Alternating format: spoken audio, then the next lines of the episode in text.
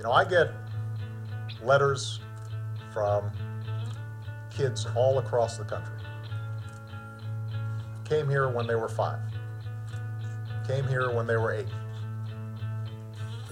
Their parents were undocumented. The kids didn't know. Ellos no tienen la culpa de ser indocumentados.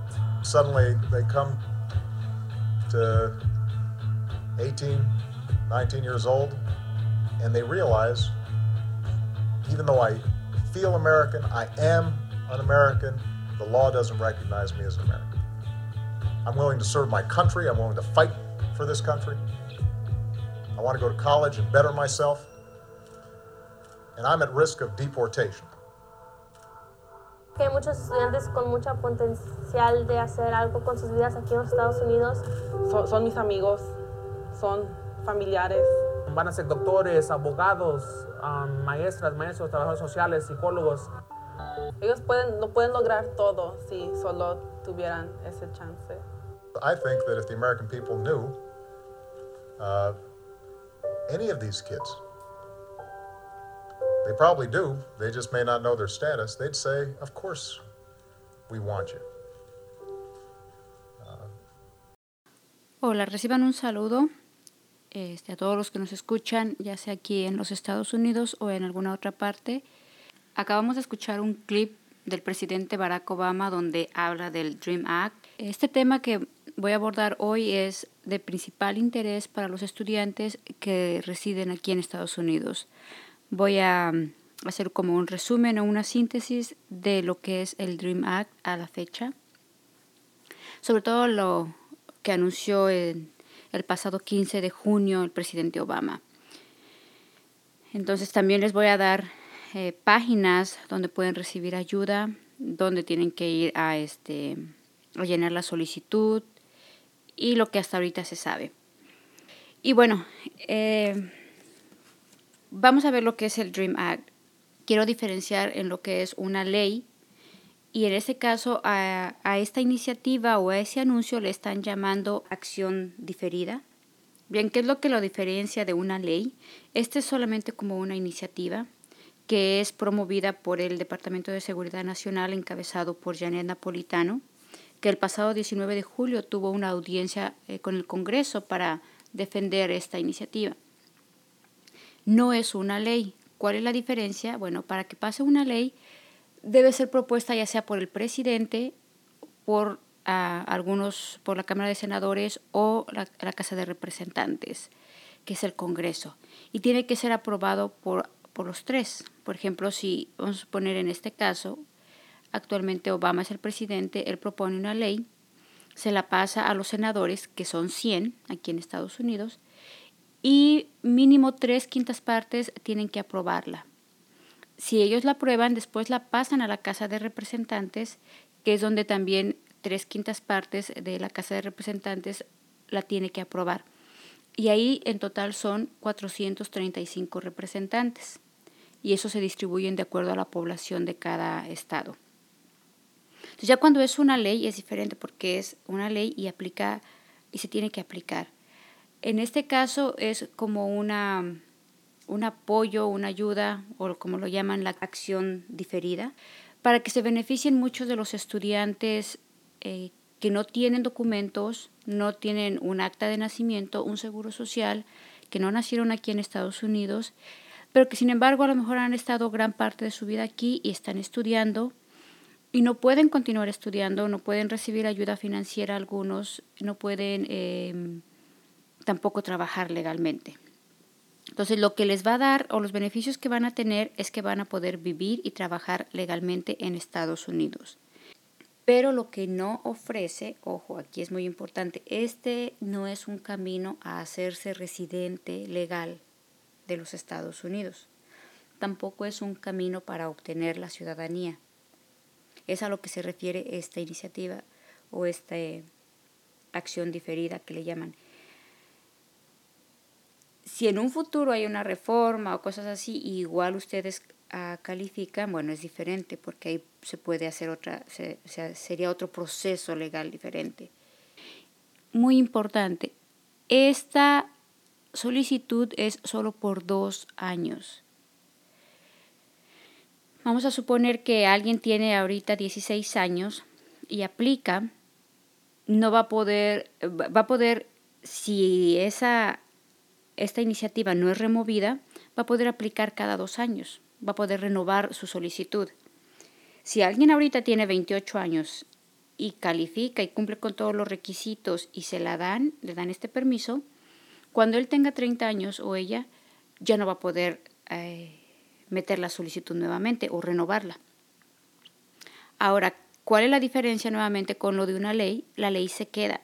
Y para quitar una ley, otra vez tiene que pasar todo ese proceso eh, de ser aprobado por el Congreso, por ambas cámaras, los senadores y los representantes, y ser firmada por el presidente.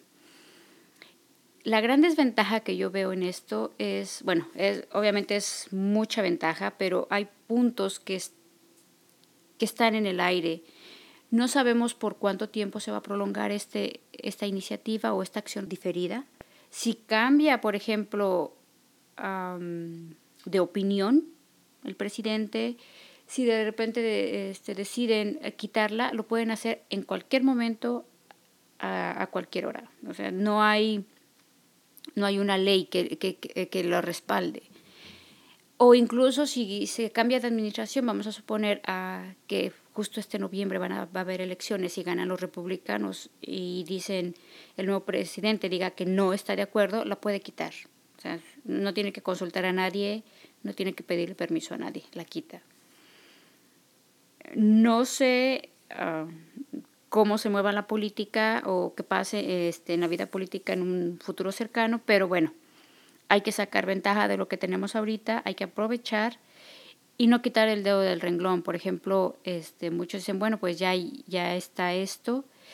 Eh, creo que los Dreamers, sobre todo los, los activistas, van a luchar para que se haga una reforma migratoria, que ese es el objetivo.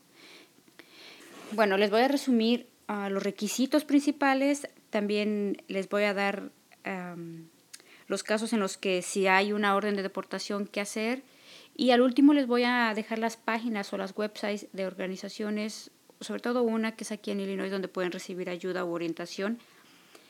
Y aquí los invito, si alguien de otro estado me escucha y sabe y tiene información, por favor compártanla. A lo mejor no es una audiencia de millones de personas, pero eh, yo lo puedo poner ya sea en la website o en, o en el Facebook. Pero bueno, dentro de los requisitos hay cinco criterios importantes. Algo, algo este, a destacar aquí es que el primero de agosto, según lo que dijo Janet Napolitano el pasado 19 de julio, es que van a, van a dar toda la, la lista de los requisitos específicos.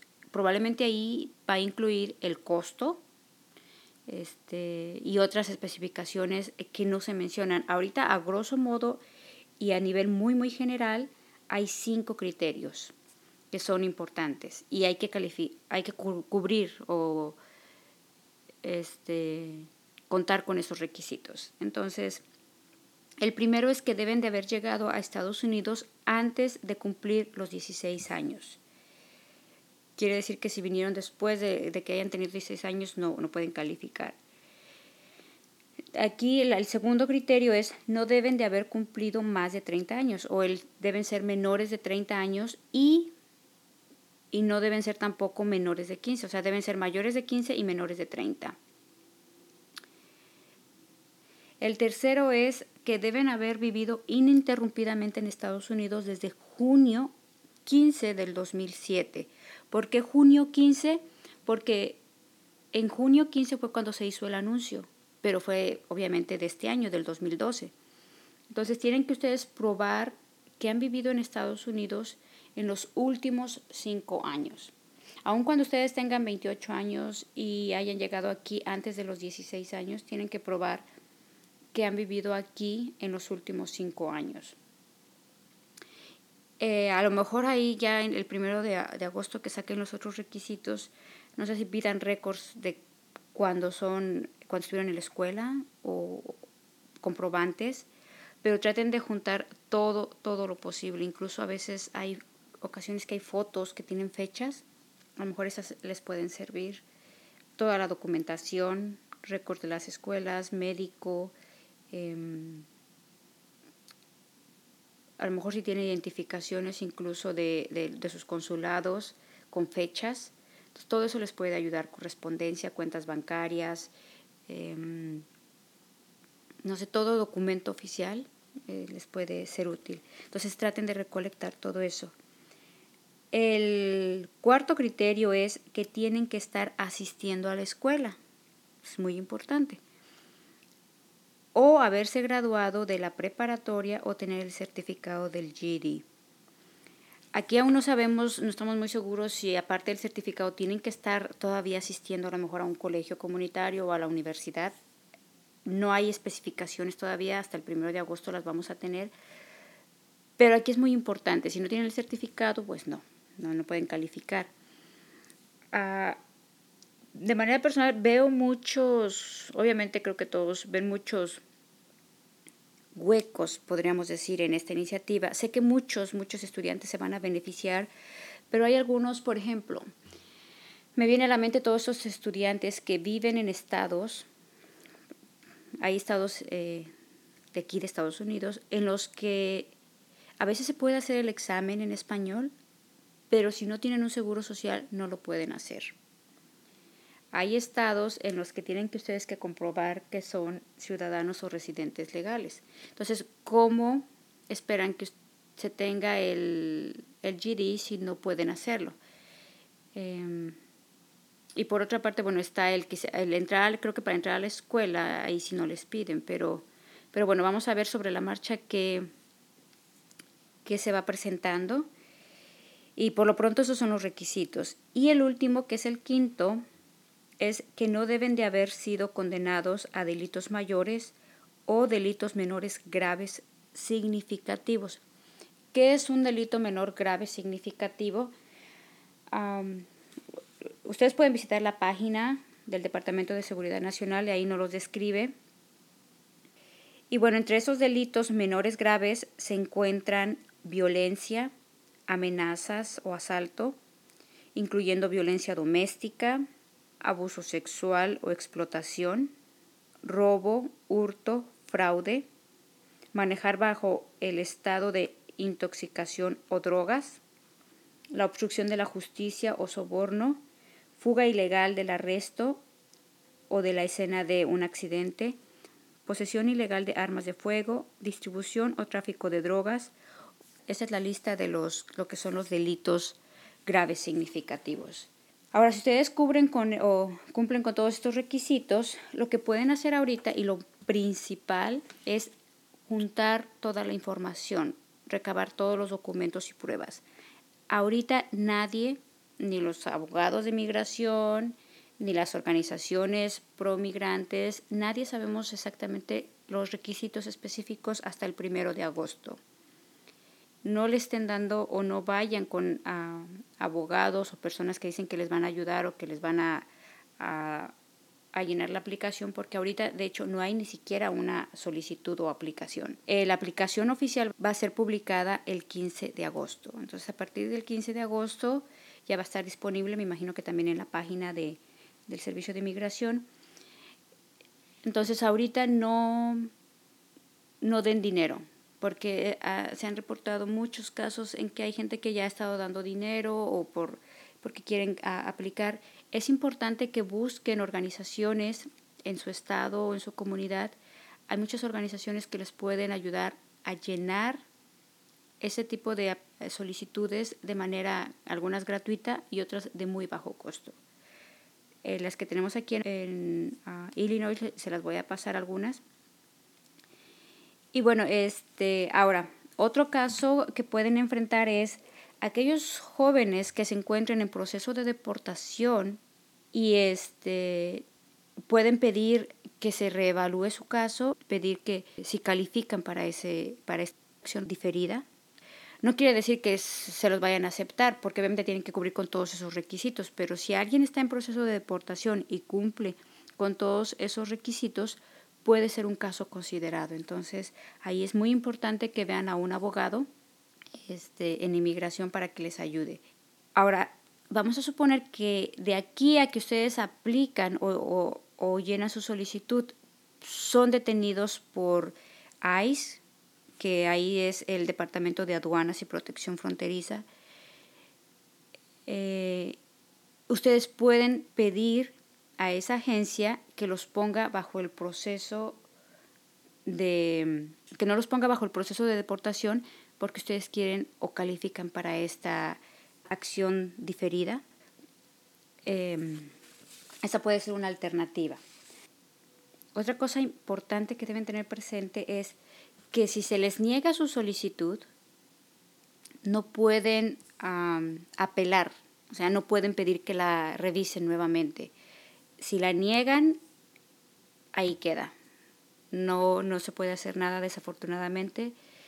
Y otra, otra pregunta que, que queda en el aire es, ¿qué se va a hacer con toda esa información que va a tener el Departamento de Ciudadanía y Servicios Migratorios. Aquí, ojo, es diferente eso que ICE. ICE es el que se encarga de hacer las deportaciones, que es el Departamento de Aduanas y Protección Fronteriza. El Servicio de Ciudadanía e Migración es donde uno hace la solicitud para hacerse ciudadano, para a lo mejor pedir a algún familiar y se le arregle su estatus migratorio y todo eso. Entonces, eh, esta última va a tener todos esos datos. Los que no califiquen, se está peleando, de hecho, según debe estar garantizado que toda esa información no se le pase al Departamento de Aduanas y Protección Fronteriza. Porque obviamente dice, bueno, pues ya sabemos que estás aquí legalmente, ¿no? Y también lo único aquí es importante es si hay algún delito que ustedes eh, que se haya cometido y que no se haya, este, a lo mejor ido a corte o que no se haya aclarado o que estén bajo sospecha, aquí el servicio de ciudadanía e inmigración sí les va, probablemente los va a transferir, va, a transferir la información al Departamento de Homeland Security o en este caso, si es para, si es para deportación, también al Departamento de Aduanas y Protección Fronteriza porque es diferente, acuérdense, es si es si hay récord criminal, obviamente lo van a lo van a perseguir y lo van a reportar. Pero si no, no se preocupen. Hasta ahorita se está eh, tratando de garantizar que esa información no se cuele, no se, no se mezcle. Que es algo de lo que están peleando también las organizaciones de, este, de derechos por los migrantes. Entonces quedan muchas cosas pendientes, quedan muchos huecos en todo esto, pero es una gran ventaja que tengamos este tipo de ayuda. Ah, ahora, si tienen preguntas, dudas, que consideren que su caso ustedes cubren con los requisitos, pero como que hay algo que no están 100% seguros, traten de comunicarse. Bueno, en el estado de Illinois ah, está una organización que es la que está muy activa en esto, que se llama Coalición de Illinois por los Derechos de los Migrantes y Refugiados. Sus siglas son ICIRR. Entonces, ellos ofrecen ayuda a las 24 horas. Pueden llamar al 1 855 435 7693 o pueden mandar un email al info, que sería I latina, la que tiene el puntito arriba, I latina NFO arroba I latina C de casa I latina RR punto org. Pueden mandar un email ahí o comunicarse, les repito el número, al 1 855 435 7693. Si no logran comunicarse, igual pueden visitar su página de internet, su website, que sería www.i latina c de casa y latina rr.org. Y ahí igual los pueden contactar. Tienen muchísima información relacionada con inmigración, con derechos a los migrantes, con esto del Dream Act Ahora, otra cosa importante es, si tienen la oportunidad, pueden registrarse. Hay otra website que es sustentada por esta misma organización, pero es para que ustedes se registren, sobre todo los que son dreamers, por decirlo así, o los que consideran que califican para que califican para esto y quieren recibir actualizaciones por medio de email o información. Eh, la, la página es Dreamer, que sería D-R-E-A-M-R-E L-I-E-F.org. Entonces ustedes pueden poner ahí su email, sus datos y van a poder estar recibiendo actualizaciones o información de, de, este, de lo que está pasando con, con estas iniciativas. También otras websites importantes a considerar es la de, la de ciudadanía, que es lo más seguro es donde va a estar la, la solicitud o aplicación, que es U S C I S G-O-V o punto gov. Se la repito, es U S de sapo, C de casa y latina S punto G-O-V. Otra website importante es la del Departamento de Aduanas y Protección Fronteriza, que es ICE así como se pronuncia de como hielo, ice.gov. Y la de Departamento de Homeland Security es, por sus siglas en inglés, es DHS. Entonces su página es dhs.gov.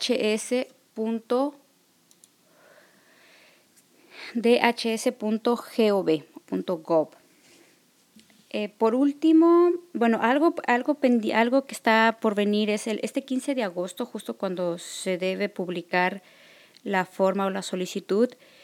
Eh, esta organización de ASIR o la de los, la coalición de Illinois por los derechos de los inmigrantes y refugiados van a hacer una convocatoria un poco masiva porque va a haber medios de comunicación, va a haber otras organizaciones aquí en Chicago, en el Navy Pier, que es pues en el centro de Chicago, la mayoría conoce ese lugar.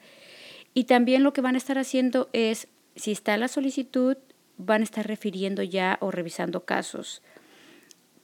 Quienes estén interesados y quieren recibir ayuda a bajo costo, también ellos ofrecen esa ayuda. Tienen referencia para abogados o personas que los pueden orientar y ayudar. Otro lugar donde pueden recibir ayuda de los que ahorita sé aquí cerca está en, Aurora. Eh, hay un lugar que se llama el Family Focus.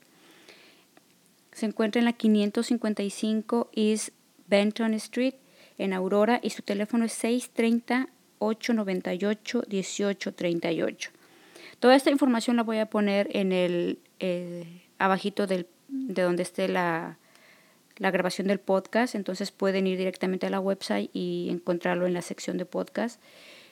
Eh, por último, si hay alguien que esté escuchando que se pueda ser ciudadano o que sea ciudadano, recuerden registrarse para el voto. Aquí en el estado de Illinois, la fecha límite para registrarse, si no me equivoco, es el 9 de octubre, porque las votaciones son el 2 de noviembre.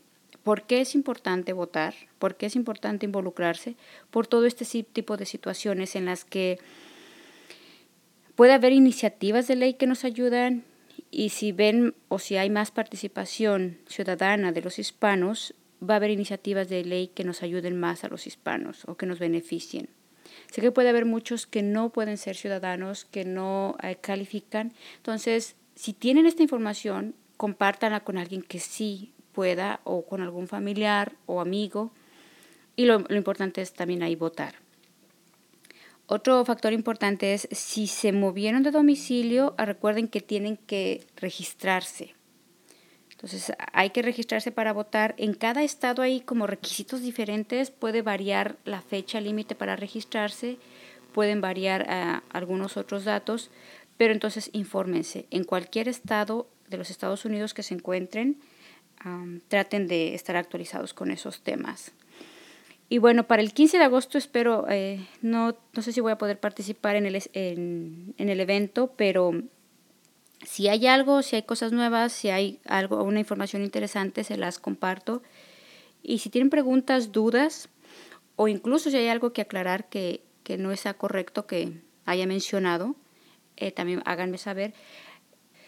Eh, estén al pendiente, dudas, comentarios, recuerden que me pueden mandar a mí un email a info arroba spanishgd365.com o directamente nos pueden visitar en facebook.com diagonal spanishgd y ahí generalmente recibo muchos emails o también por medio de la, del contacto de la website. Entonces, cualquier cosa, estoy a sus órdenes y hasta la próxima. Esperemos que tengamos buenas noticias y que este proceso sea de beneficio y de ayuda para muchos hispanos.